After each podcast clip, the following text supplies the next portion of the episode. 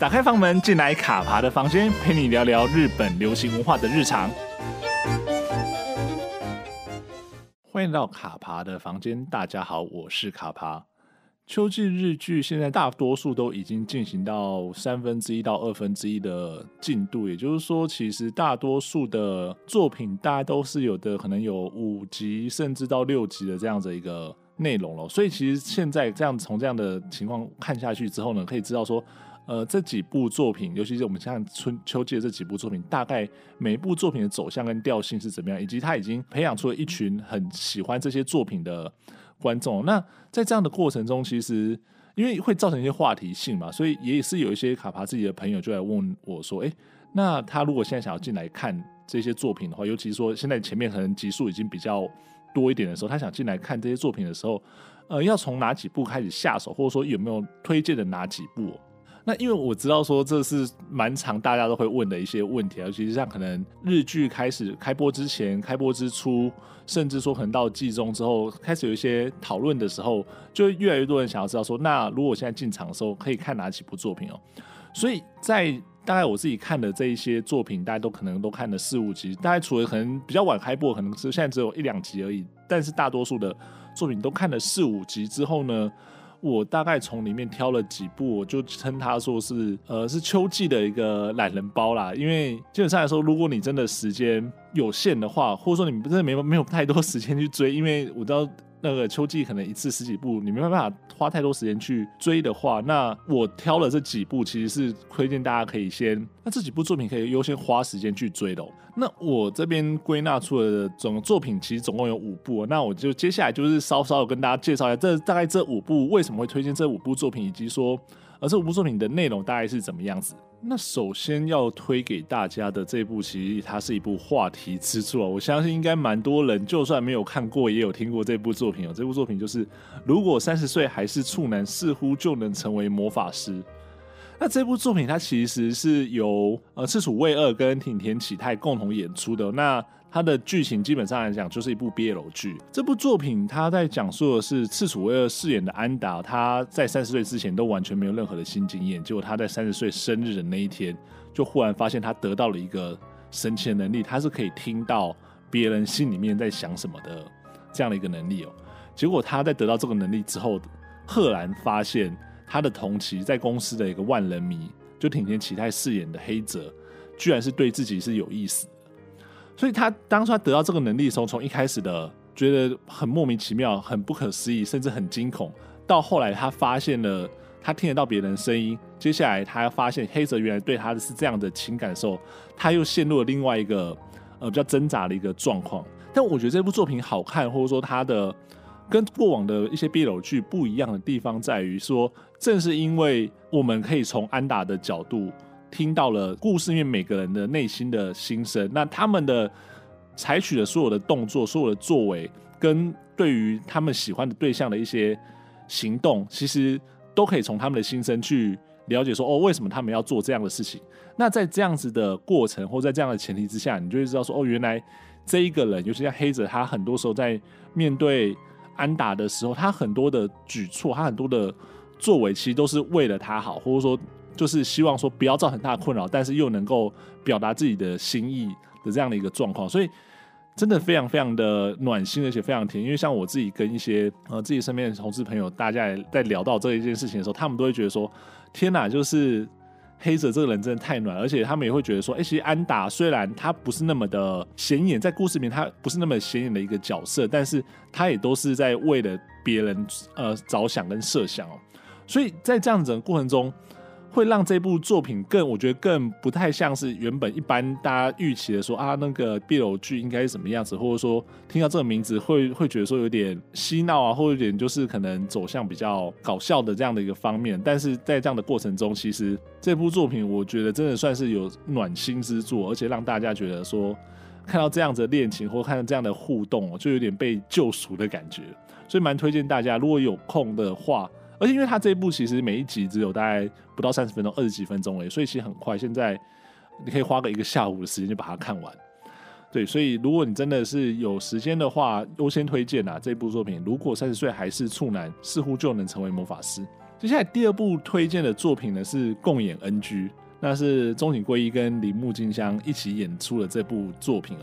那因为这部作品在事前的时候，在公布相关的资讯的时候，他的总制作人是邱元康，那那时候就有很多人会有点惊吓或有点惊恐，因为邱永康之前做了一个企划叫做《轮到你了》，但是那个时候在结局的时候，尤其在后半段的故事，其实让大家觉得有点。嗯，你在干嘛的那种状况，然后甚至会觉得说有点失控，甚至说好像对于整个剧情安排跟里面的一些阴谋的东西，就是草草的收尾，然后没有解释得很清楚。所以那时候一开始就是大家觉得，哎、那你现在又要做一个节目的一个电视剧的企划的时候，会不会有点让大家不太放心啊？不过我觉得其实还好的是，因为这一部作品虽然春永康是挂总制作总企划，但是。主要的导演跟编剧其实大根人，那大根人导演他的不管他的编剧作品或他的导演作品，其实都有他自己的风格，而且算是都是有有实际啊，而且其实讲起来大家都会觉得说，哎、其实他过去大多数的作品，我说大多数的作品都是还不错，或者说甚至是会让人家有一些印象的。在这样的架构之下，用所谓共演 NG，也就是说两个演员其实不愿共同演出一出戏这样的一个题材去。发展，所以我就觉得说，其实还蛮有趣，而且这也是日本，这也是日本影视圈里面大家都会知道的一些美美嘎嘎跟一些潜规则。大家都知道说，某两个演员可能不愿意同台的这样一个状况，那把这样的东西当做题材搬上荧幕来讨论，那看起来，目前大家看了第三集之后，都会觉得说，他真的是走在一个很稳健的道路上，而且该讲的有讲，那该呈现出来的一些风格呢，跟呈现出来的一些。导演的巧思，其实在里面都可以看得到。而且我觉得另外一个很有趣的事情是说，当初共演 NG 最早开始在宣传的时候，都会强调说是中井贵一跟铃木京香这个两个前情侣，就是他们在剧中饰演的其实是前荧幕情侣，后来分手之后就永远不再不在同台的这样一个一组。但其实真的开始播出之后的，我们才发现哦，原来除了这一对之外，整出戏里面总共安排了四组共演 NG 的角色跟。组合哦，所以每一集都在看他们中间有一些那种很微妙的互动啊，然后包括像是呃师徒之间的争执，然后或者说是呃偶像团体成员之间的争执，这这些都蛮有趣，而且都会是大家其实在看一些做一些影剧影剧的时候，茶余饭后可能一些八卦啊，或一些聊天的内容，那把它用这种戏剧的方式呈现出来，也算是一个蛮有趣的巧思哦。接下来要推荐给大家的这部作品呢，它是《恋爱的母亲们》。那它本质上是一部谈论不伦的作品啊，那是由大石静作为编剧书写的作品哦。那在看这部作品的时候，我第一个想法就是，拜托大石静一定要持续把不伦题材这样写下去，因为他真的太会处理不伦的戏剧跟不伦的题材，甚甚至说去处理在不伦中的男性、女性他们的那些心情哦。所以其实看的是算是还蛮过瘾的，老实讲。那这部作品它就其实就是以三个儿子都在同一间学校、同一个班级上课的妈妈们哦，就是刚好组成一个可能所谓的妈妈友这样的一个小聚会。后来发现其实彼此好像都有在，因为生活中遇到了很多问题，包括说跟家庭的问题，或者说跟子女教养的问题之后呢，他们都在某一个时刻就是跌入了可能所谓的不伦的这样的一个场域哦。那整个故事就是从这样的他们的三个人的视角开始去谈论说他们三三个人的生活，包括他们在原本的家庭里面的生活，跟儿女的生活，以及说他们跟不伦对象的这样的生活。对，那比我刚刚也有讲到说，就是可能过去有些不伦的题材，大家会觉得说他可能相对比较卡狗血，或者说他的整个色调是相对比较很灰暗的。可是恋爱的母亲们在大石进的笔下，他呈现出一个相对是比较该说是活泼吗？甚至说是有点。欢乐欢愉的那种感受，尤其是像是看到了仲里依纱跟阿布真夫的这一对的时候，你会觉得说，谈不伦恋就还这么高调或这么的开心，呈现出来这种的样子，会跟我们过往觉得说，哎，不伦的那样子的样貌有点不太一样。另外一个就是我在聊这部剧之前，其实有跟朋友聊到说，在这三对里面，到底大家可能对于哪一位男性或对哪哪一对其实最最有感嘛？那我不少的朋友都觉得说：“天哪，好想要被吉村勇斗撩，就是在跟吉田洋谈不伦恋的那个角色，也是他的下属。对，那很多人都说他是撩功很强啊，什么之类的。所以就是有我是也是有些朋友就是看的还蛮开心的，那也的确是有人蛮反馈说，哎，原本觉得说这个可能是不伦剧，他没有那么大的兴趣，但是其实实际看了一两集之后会发现，而这部作品真的。跟过往的一些印象还不错，而且就很顺顺就把它看完了，所以这部作品其实也蛮推荐给大家。不要因为它是不伦剧，可能你不喜欢这个题材，就是把它 pass 过，那可能会错失掉一个机会啊。那我觉得这边还要再讲最后一件事情，就是这部片它把舆论岛拍得非常非常的美，让我看的时候就觉得说天哪！我如果等到可能疫情结束之后有机会的话，我一定要飞去日本舆论岛看一下它那个海洋哦，蓝到不像话，就是真的觉得说。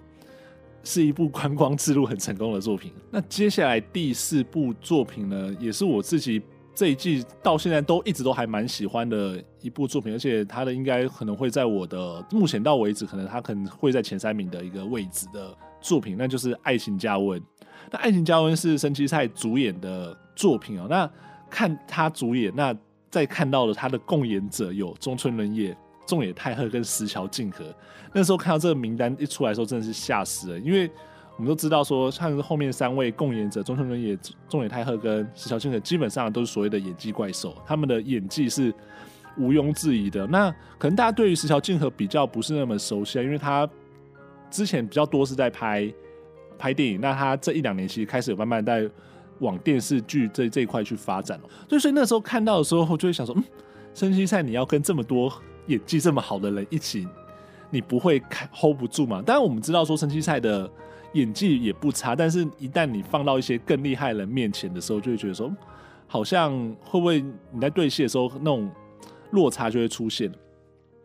就没有想到就是申七菜真的很厉害，他的演技真的完全是 hold 住。当然，当然是说可能还有一些青涩的地方，但是不，他不不论是在面对中村伦也啊、中野太贺跟石桥静河这些。演技实力坚强的前辈的时候，他都能够很好的展现出他这样的角色的设定跟性格，然后也没有被压过去的感觉。所以我觉得，其实，在演技这一块把它 hold 住之后，这部作品大概就已就已经完成了一半了。那这部作品的设定其实就是所谓霸道总裁爱上我的那样子的桥段哦。但是呢，我看到现在会觉得说，不管里面的大家支持的是中村伦也、中野太贺。或者说石桥静河应该要跟中村伦也在一起的这样的呃战 CP，其实各有各的支持者，而且大家不会互相去讨厌或攻击，所以就是蛮多人在会讨论说，那你觉得说可能最后剧情的走向会是怎么样的时候，会有一个蛮正面的讨论，就是说其实每一个 CP 都有人在战，那大家也都会讲到说，哎，那我为什么喜欢这样的 CP？那也不会说因为你的 CP 跟我的 CP 不一样，然后就互相去 diss 这样子。所以就蛮有趣的。那至少目前看到现在，我会觉得说，虽然说可能整个大主轴还是会安排所谓中村伦也跟生七菜的一个组合，但是如果男二就是重野太贺可以跟生七菜在一起，那